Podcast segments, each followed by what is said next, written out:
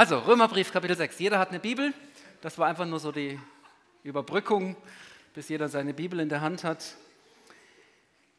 Ähm, Paulus fährt voll rein in Vers 3. Wisst ihr nicht, was es heißt, auf Jesus Christus getauft zu sein? Wisst ihr nicht, dass wir alle durch diese Taufe mit einbezogen worden sind in seinen Tod? Das klingt nicht nach freundlicher Erinnerung. Wisst ihr nicht, zweimal doppelt und dann im Blick auf etwas Wesentliches, keine theologische Spezialfrage oder so, wo man sich nochmal vergewissern müsste, haben das auch jetzt, hat das auch der Letzte jetzt verstanden und gehört, sondern das, das Zentrale, wo man wirklich von ausgehen kann und muss, dass die Gemeinde damit vertraut ist. Und er, wisst ihr das nicht? Also das ist nochmal so eine kräftige, kräftige Erinnerung. Es ist, es ist gerade heraus Kritik. Eigentlich müsstet ihr das längst wissen, damit vertraut sein. Und ich habe den Eindruck, dass es da irgendwo ähm, im, im Wesentlichen, im Grundsätzlichen da noch Missverständnisse gibt. Ein recht scharfer Ton. Wieso das? Der Textzusammenhang in Kapitel 5 und 6 zeigt uns einen tieferen Grund, warum Paulus hier so auf den Tisch klopft. In Kapitel 5 beschreibt Paulus die Gnade Gottes von allen Seiten. Und er betont das Unumstößliche der, der Gnade Gottes und vergleicht das mit der Wirkungsweise des Todes, der ja seit Anfang der Menschheitsgeschichte da ist und wo kein Mensch von ausgenommen ist. Wir müssen alle mal sterben. Und er sagt dann, mit der Gnade ist das genauso, aber sie ist noch viel größer, noch viel stärker. Sie sie, Gott möchte sich verschenken an alle Menschen und er möchte keine Unterschiede machen. Noch eine stärkere Wirkungsweise wie der Tod. Und Paulus beschreibt das dort in Kapitel 5. Ich gebe uns eine kleine Kostprobe, Verse 17 bis 19. Und aus diesem Zusammenhang, da heißt es, wenn es durch die Verfehlung eines einzigen dazu kam, dass der Tod seine Herrschaft ausübte, wird das wiederum durch einen einzigen weit mehr als aufgewogen. Durch Jesus Christus werden jetzt die, die Gottes Gnade und das Geschenk der Gerechtigkeit in so reichem Maß empfangen, in der Kraft des neuen Lebens herrschen. Wir stellen also fest, genauso wie eine einzige Verfehlung allen Menschen die Verdammnis brachte, bringt eine einzige Tat, die erfüllt hat, was Gottes Gerechtigkeit fordert, allen Menschen den Freispruch und damit das Leben. Genauso wie durch den Ungehorsam eines einzigen alle zu Sündern wurden, werden durch den Gehorsam eines einzigen alle zu Gerechten. Was auch immer du tust, Gottes Gnade ist noch größer, noch stärker und seine Liebe, seine Zuwendung zu dir kann durch nichts in Frage gestellt werden oder gebrochen werden. Welche Gedanken können sich da einschleichen? Und das bewegt Paulus offensichtlich zu diesem doppelten Paukenschlag, mit dem wisst ihr nicht. Es könnte sich zum Beispiel einschleichen, es kommt nicht so drauf an. Gott kann ja nicht anders als vergeben. Oder auf die Spitze getrieben, lasst uns so richtig so richtig die Sau rauslassen, die Vergebung danach wird umso schöner sein. An diesen Gedanken knüpft Paulus an. Das war offensichtlich ein Problem in der Gemeinde. Und deshalb leitet er diesen Abschnitt, Römer 6, folgendermaßen ein, Verse 1 bis 3. Welche Schlüsse ziehen wir nun daraus? Aus dieser Gnade Gottes. Sollen wir weiterhin sündigen, damit sich die Gnade in vollem Maß auswirkt? Niemals. Wir sind doch, was die Sünde betrifft, gestorben. Wie können wir da noch länger mit der Sünde leben? Oder wisst ihr nicht, was es heißt, auf Jesus Christus getauft zu sein? Wisst ihr nicht, dass wir alle durch diese Taufe mit einbezogen worden sind in seinen Tod? Eingetaucht werden ins Wasser, mit einbezogen werden in seinen Tod, dort unter Wasser, wo, wo ein Mensch auf Dauer keine Überlebenschance hat. Eine ganz starke Symbolik, mehr als eine Symbolik, eine geistliche Realität, wo die, die zu Jesus gehören, mit hineingenommen sind und dann wieder auftauchen aus dem Wasser als Zeichen dafür, als, als Mitteilhaber zu sein von dem Leben, das Jesus erworben hat durch seine Auferstehung, indem er den Tod überwunden hat? Hier fährt Paulus rein und sagt, also das wäre eine völlig falsche Schlussfolgerung. Der Tod ist entmachtet. Ihr gehört zu Christus. Ihr seid getauft. Ihr seid mit hineingenommen. Das Schicksal, das er auf sich genommen hat, das ist jetzt auch euer Schicksal. Jetzt droht auch von anderer Seite ebenfalls ein Missverständnis, dem Paulus dieses wisst ihr nicht entgegen, entgegenhält. Es gibt auch diejenigen, die sind, die sind total darauf fixiert, Sünde unter allen Umständen zu vermeiden. Achtung, die Gefahr der Sünde lauert überall. Auch da spricht Paulus in diese Situation hinein. Hören wir einmal den Zusammenhang von Kapitel 6, die Verse 4 bis 11, wie das weitergeht. Da spüren wir, dass er auch solche Leute vor Augen hat, wie er das hier ausführt. Ab Vers 4 weiter. Durch die Taufe sind wir mit Christus gestorben und sind daher auch mit ihm begraben worden, weil nun aber Christus durch die unvergleichlich herrliche Macht des Vaters von den Toten auferstanden ist, ist auch unser Leben neu geworden und das bedeutet, wir sollen jetzt ein neues Leben führen. Denn wenn sein Tod gewissermaßen unser Tod geworden ist und wir auf diese Weise mit ihm eins geworden sind, dann werden wir auch im Hinblick auf seine Auferstehung mit ihm eins werden. Was wir verstehen müssen, ist dies. Der Mensch, der wir waren, als wir noch ohne Christus lebten, ist mit ihm gekreuzigt worden, damit unser sündiges Wesen unwirksam gemacht wird und wir nicht länger der Sünde dienen. Denn wer gestorben ist, der ist vom Herrschaftsanspruch der Sünde befreit. Und da wir mit Christus gestorben sind, vertrauen wir darauf, dass wir auch mit ihm leben werden. Wir wissen ja, dass Christus, nachdem er von den Toten auferstanden ist, nicht mehr sterben wird. Der Tod hat keine Macht mehr über ihn. Denn sein Sterben war ein Sterben für die Sünde, ein Opfer, das einmal geschehen ist und für immer gilt. Sein Leben aber ist ein Leben für Gott. Dasselbe gilt darum auch für euch. Geht von der Tatsache aus, dass ihr für die Sünde tot seid, aber in Jesus Christus für Gott lebt. Das ist eine geniale Zusammenfassung von diesem Abschnitt über die Taufe. Vers 11. Geht von der Tatsache aus, dass ihr für die Sünde tot seid, aber in Jesus Christus für Gott lebt. Was bedeutet das eben? Jetzt bin ich getauft, jetzt seid ihr dann bald getauft und geht auch von der Tatsache aus, ich bin jetzt für die Sünde tot, aber in Christus Jesus lebe ich für Gott. Nicht mehr für mich selber, sondern für Gott. Was bedeutet das ganz konkret? Es bedeutet eben, dass ich weder in die eine noch in die andere Falle hineintappe, dass ich weder Sünde verharmlose und sage, ja, jetzt kann ich ja so richtig drauf los und Gott muss mir ja vergeben, das wäre die eine Falle. Und die andere Falle wäre, ah, bloß nicht äh, ganz vorsichtig sein, wo, immer schauen, wo ich meinen Fuß als nächstes hinsetze. Ich, ich könnte ja wieder irgendetwas falsch machen. Paulus sagt uns, ihr seid der Herrschaftsanspruch der Sünde, der ist vorüber, der ist zu Ende gebracht durch den Tod und durch die Auferstehung von Jesus Christus. Deswegen beides beschreibt nicht den Weg der Nachfolge Jesu, wenn wir ihm nachfolgen. Aber wie sieht das, wie kann das konkret aussehen? Ich habe in der, in der letzten Woche habe ich etwas ganz Interessantes erlebt, wo mir das nochmal auch neu bewusst geworden ist. Und ich denke, das könnte hilfreich sein. Wir brachten Karins altes Velo zum Velomac für eine Inspektion, weil wir es an die Freundin von unserem Sohn weiter verschenken wollten.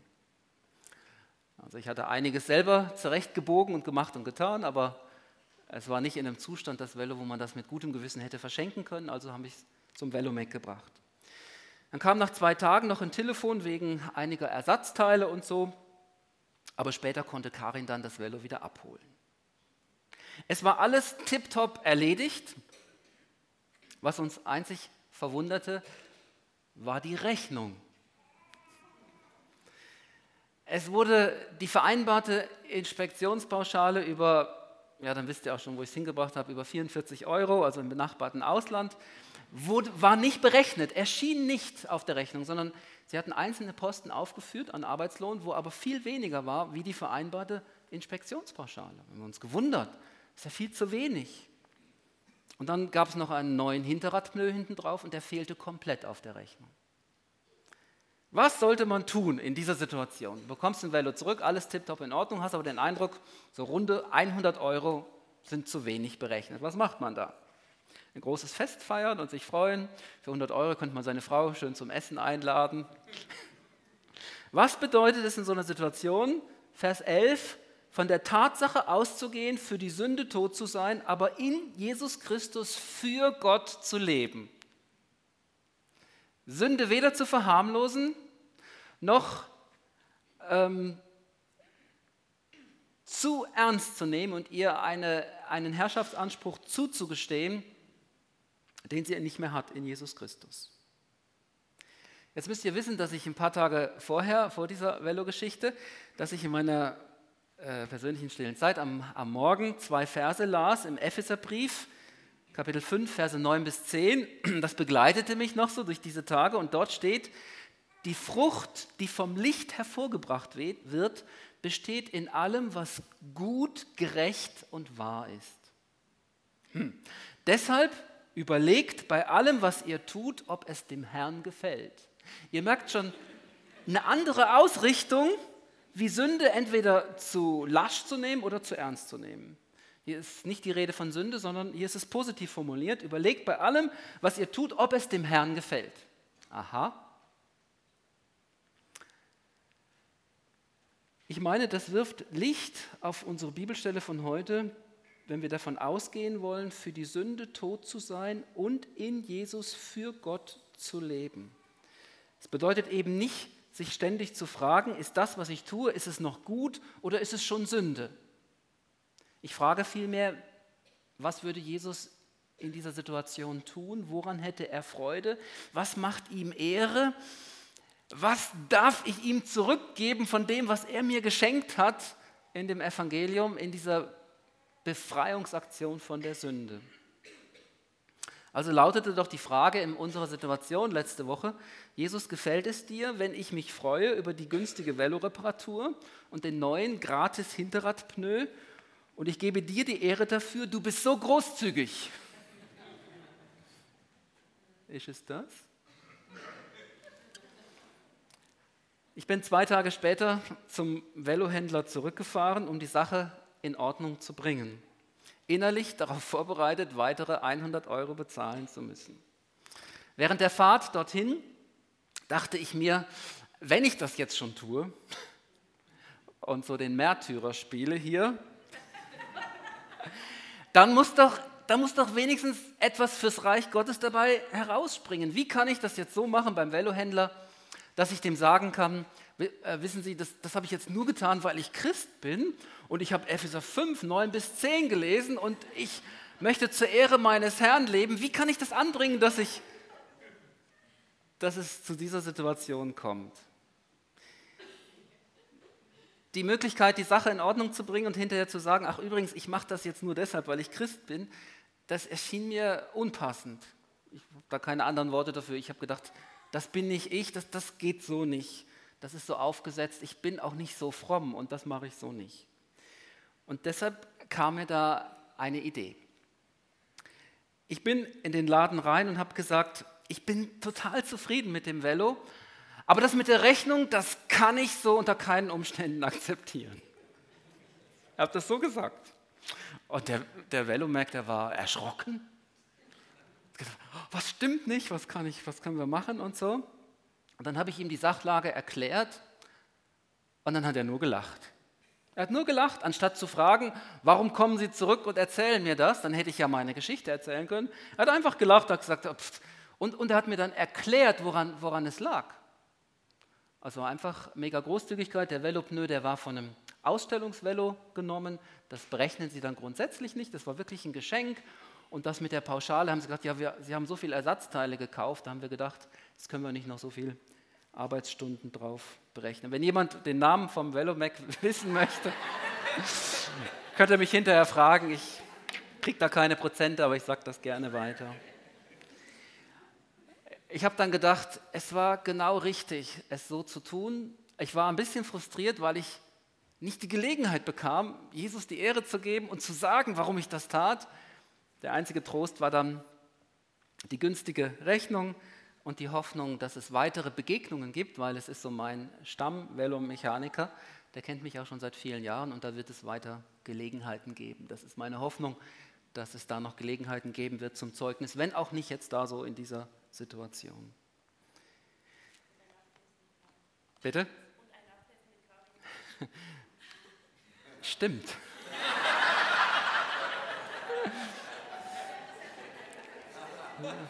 Dafür braucht man seine Gemeinde, um immer wieder auch die guten Sachen erinnert zu werden. Geht von der Tatsache aus, dass ihr für die Sünde tot seid, aber in Jesus Christus für Gott lebt. Hey, ja, Pascal, ihr habt eine große Berufung. Es geht nicht darum, Sünde zu vermeiden und erst recht nicht Sünde zu verharmlosen, sondern in Jesus Christus für Gott zu leben, für den König, für den Höchsten. Dem habt ihr euer Leben verschrieben. Und es gibt nichts Größeres und Wertvolleres, als das durchzuziehen. Dazu gratuliere ich euch. Jesus schenkt uns zwei Instrumente, die verhindern sollen, dass wir es mit der Sünde weder zu lässig noch zu ernst nehmen. Und das eine ist die Taufe und das andere ist das Abendmahl. Und die Taufe dient sozusagen als Initialzündung am Anfang des neuen Lebens mit Jesus Christus und das Abendmahl ist wieder Proviant für unterwegs. Regelmäßig feiern wir dort die teuer erkaufte Gnade und den Sieg, den, den Christus für uns errungen hat. Beides ist für uns gedacht als Hilfe gegen das Vergessen, damit wir diesen Abschnitt nicht zu wörtlich nehmen müssen als Gemeinde. Wisst ihr es denn nicht? Doch, Paulus, wir wissen es, wir haben es jetzt gehört und wir freuen uns daran und wir preisen Jesus Christus dafür als den Überwinder des Todes und denjenigen, der für uns dieses wunderbare Leben erworben hat. Ich bete mit uns zusammen. Danke, Jesus, für dein konsequentes Zu Ende gehen auf diesem Weg, auf den der Vater dich gerufen hat. Du wurdest gehorsam bis zum Kreuz. Und du hast die Schlacht geschlagen, die geschlagen werden musste. Und auf diesem Fundament des Sieges gehen wir weiter.